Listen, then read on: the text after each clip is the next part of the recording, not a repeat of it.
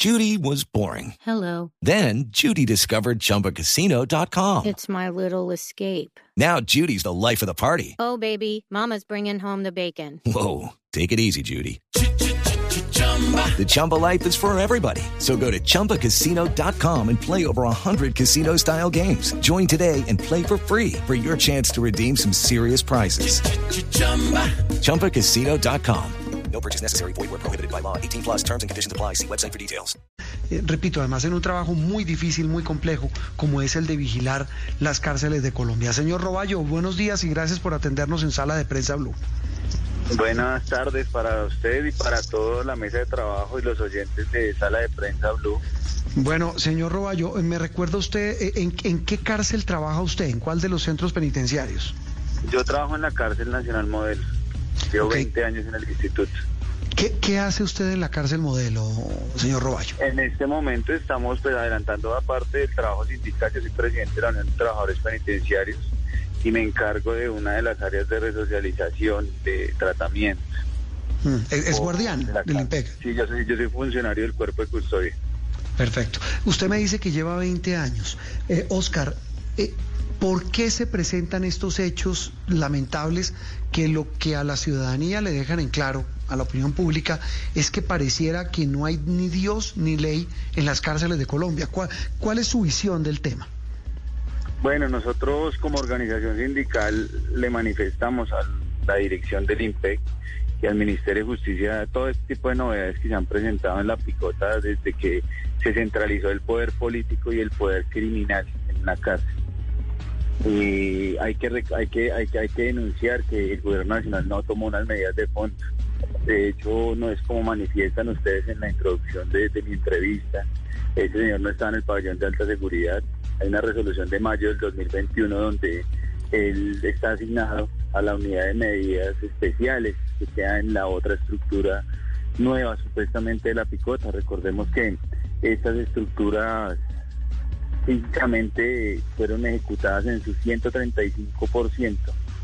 El presupuesto y la funcionabilidad es del 35% y se han presentado varias fugas eh, en la picota y en establecimientos de, de- de esa tercera generación como en, la cárcel de Ibagué, temas estructurales.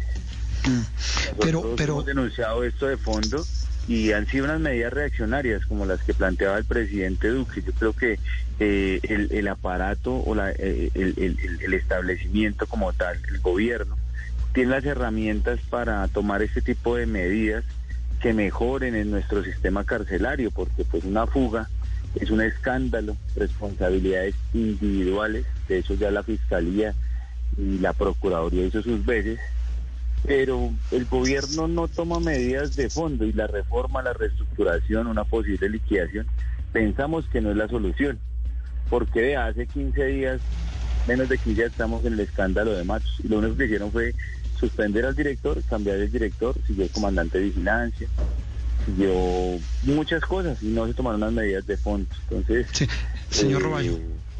Sí, eh, sí, vamos por partes. Usted dice, mire, eh, eh, primero, este señor no estaba en el pabellón de máxima seguridad. ¿Qué diferencia hay con el pabellón de donde se voló? No, El- es el- un pabellón que tiene menos seguridad, que tiene más contacto con internos. El pabellón de alta es un pabellón que lleva muchísimo tiempo y que ha custodiado a los más peligrosos. Recuerden Mm. que hace mucho tiempo hay muchos narcotraficantes, muchos extraditables allá y no se ha presentado una, no, de hecho en ese patio no se ha presentado una fuga, a Mm. menos de que cuando se voló Spencer, no sé si usted recuerde, Sí, lo la recuerdo. policía Sí. en un colchón. Entonces Sí, es sí, más seguro, ¿no? Y esas determinaciones no la toma ni siquiera un guardián, sino la misma Dirección General del IMPEC. La resolución de esta está firmada, el documento de administración está firmado por la Dirección General del IMPEC, que tiene centralizado la perfilación. Entonces, no puede estar lejos que, que, que, que sea algo parecido cuando se presentó la fuga de Merlano, ¿no? Decisiones administrativas de policías de turno que están ahí por cada escándalo, ¿no? Que pues Mm. ahorita Mire, se señor- convirtió en un quemadero de generales el IMPEC. Mire, señor Roballo, usted dice en otra parte de su reflexión, aquí lo que hay que tomar es medidas estructurales. Según usted, ¿qué es lo que se debe hacer para que los presos no se vuelen? Y bueno, los que no se vuelan, me perdona la frase, hacen lo que literalmente les da la gana dentro de esos pabellones. porque no me va a negar que en los de pabellones de máxima seguridad de la Picota hacen fiestas con prostitutas, llevan trago, llevan comida, tienen celulares. ¿Qué medida estructural se tiene que tomar para que no haya corrupción y estos señores hagan lo que quieran? Bueno, lo primero que hay que aclarar que es que el IMPEC no es solo la picota. Nosotros tenemos 128 establecimientos carcelarios y si el sistema carcelario estuviera mal, pues serían 128 escándalos a diario, ¿no? Eso para mi primera reflexión. El IMPEC es una entidad huérfana de autonomía. ¿Sí? Entonces depende de la de lo que disponga la plana mayor de la policía para su administración.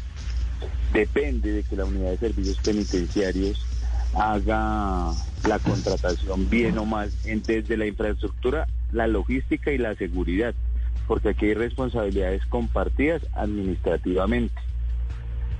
Pero mire, señor Roballo. Si el director, si el director general pudiera tomar esas determinaciones, ¿por qué no hay cámaras?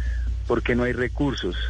Mm. porque no hay un sinnúmero de cosas que hacen falta en las cárceles, porque esto se va para la contratación privada.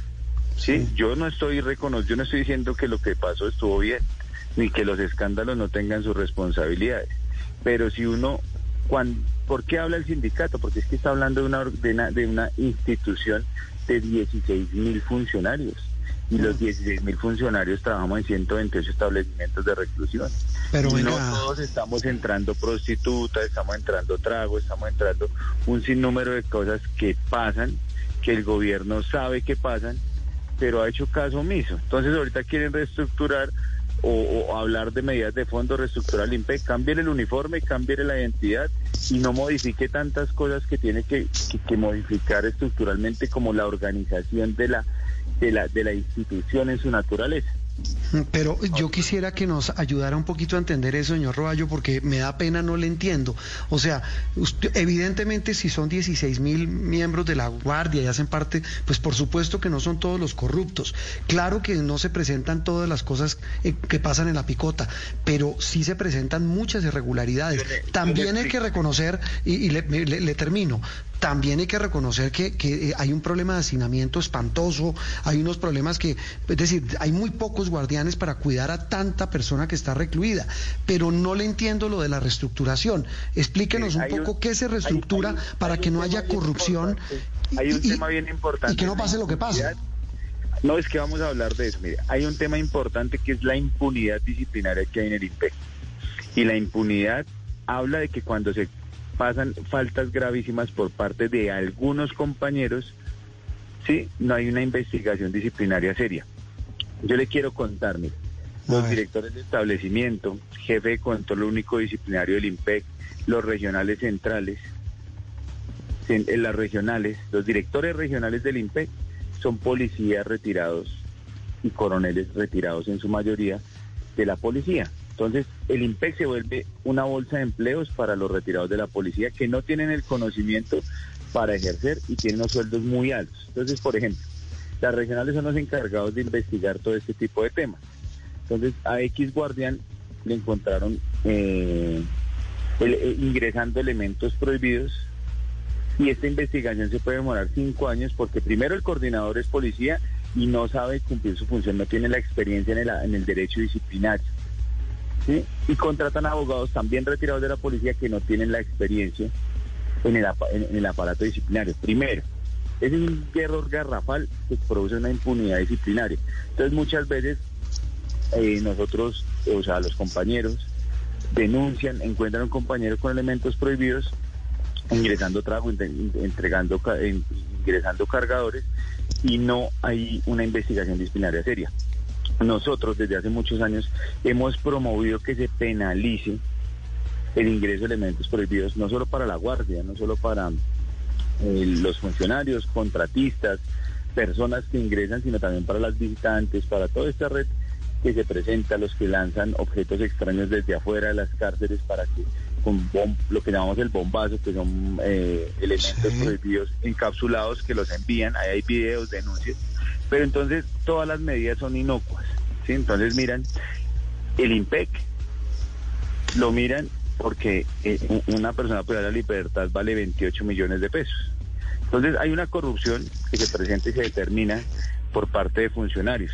Eh, señor Roballo, ¿me, me, me, me repite la cifra? ¿Qué es lo que vale qué? Una persona privada de la libertad cuesta 28 millones de pesos al año en su manutención y la mayoría se va para las empresas privadas, de ahí salen los gastos de la comida, de la salud que tiene esta persona privada de la libertad y esos recursos públicos se pierden y se embolatan en los bolsillos de malos contratos que hace la unidad de servicios penitenciarios. Entonces, mientras no haya una ejecución pública, mientras no haya una ejecución y una autonomía, porque yo le digo, un director general del IMPEC no puede comprar hoy una cámara sin verse en un proceso dispendioso de contratación y de corrupción en la contratación por parte de la Unidad de Servicios Penitenciarios, que es otra entidad que maneja toda la logística y la seguridad. Entonces, todo esto tiene que ser una cadena de un sistema. Y hay responsabilidades individuales y responsabilidades estatales, que es lo que tienen que, ver. Y la reforma no es liquidar el IMPEC y ponerle vigilancia privada, porque todos sabemos los escándalos que tiene la vigilancia privada en los conjuntos, en lo que vale, para dónde se va esa plata. Entonces, por lo menos usted va y ve los escoltas de la Unidad Nacional de Protección y el Estado puede pagar hasta 10 millones de pesos por cada escolta. Y a estos escoltas en prestación, en, todos los, contratos salariales que les hacen, no se ganan 4 millones de pesos mensuales en promedio en un contrato de obra o labor. Entonces los otros 6 millones se van para, para, para, para el monopolio de la, de la vigilancia privada y de la, de la empresa privada. Entonces, cuando no se organiza un sistema desde su, desde su génesis, que es la cabeza del sector, no podemos eh, hablar de que, de, que, los últimos eslabones se organicen bien. Entonces, digamos, una cárcel que no tiene eh, seguridad, que no tiene cámaras, que la infraestructura es mala, muy posible se pueden presentar fugas. Obviamente, este caso es un escándalo más, es algo garrafal, pero las medidas que promete Iván Duque que promete el ministro, pues son reaccionarias a menos de cuatro meses de terminar su mandato si la falta de política criminal de la crisis carcelaria es un latente y es una lápida que hemos cargado los funcionarios del IMPEG hace 50 años. Don Oscar, muy amable por haber estado en sala de prensa Blue. Muchas gracias, que esté muy bien. Oscar Roballo, el representante de los guardianes, eh, hablando de lo que pasó en una cadena, un nuevo hecho que se suma a esta cadena espantosa de corrupción, de dejadez del Estado, de ineficiencia para cuidar a quienes están privados de la libertad. Judy was boring. Hello. Then Judy discovered chumbacasino.com. It's my little escape. Now Judy's the life of the party. Oh, baby, Mama's bringing home the bacon. Whoa. Take it easy, Judy. The Chumba life is for everybody. So go to ChumbaCasino.com and play over 100 casino style games. Join today and play for free for your chance to redeem some serious prizes. ChumbaCasino.com. No purchase necessary. Void where prohibited by law. 18 plus terms and conditions apply. See website for details.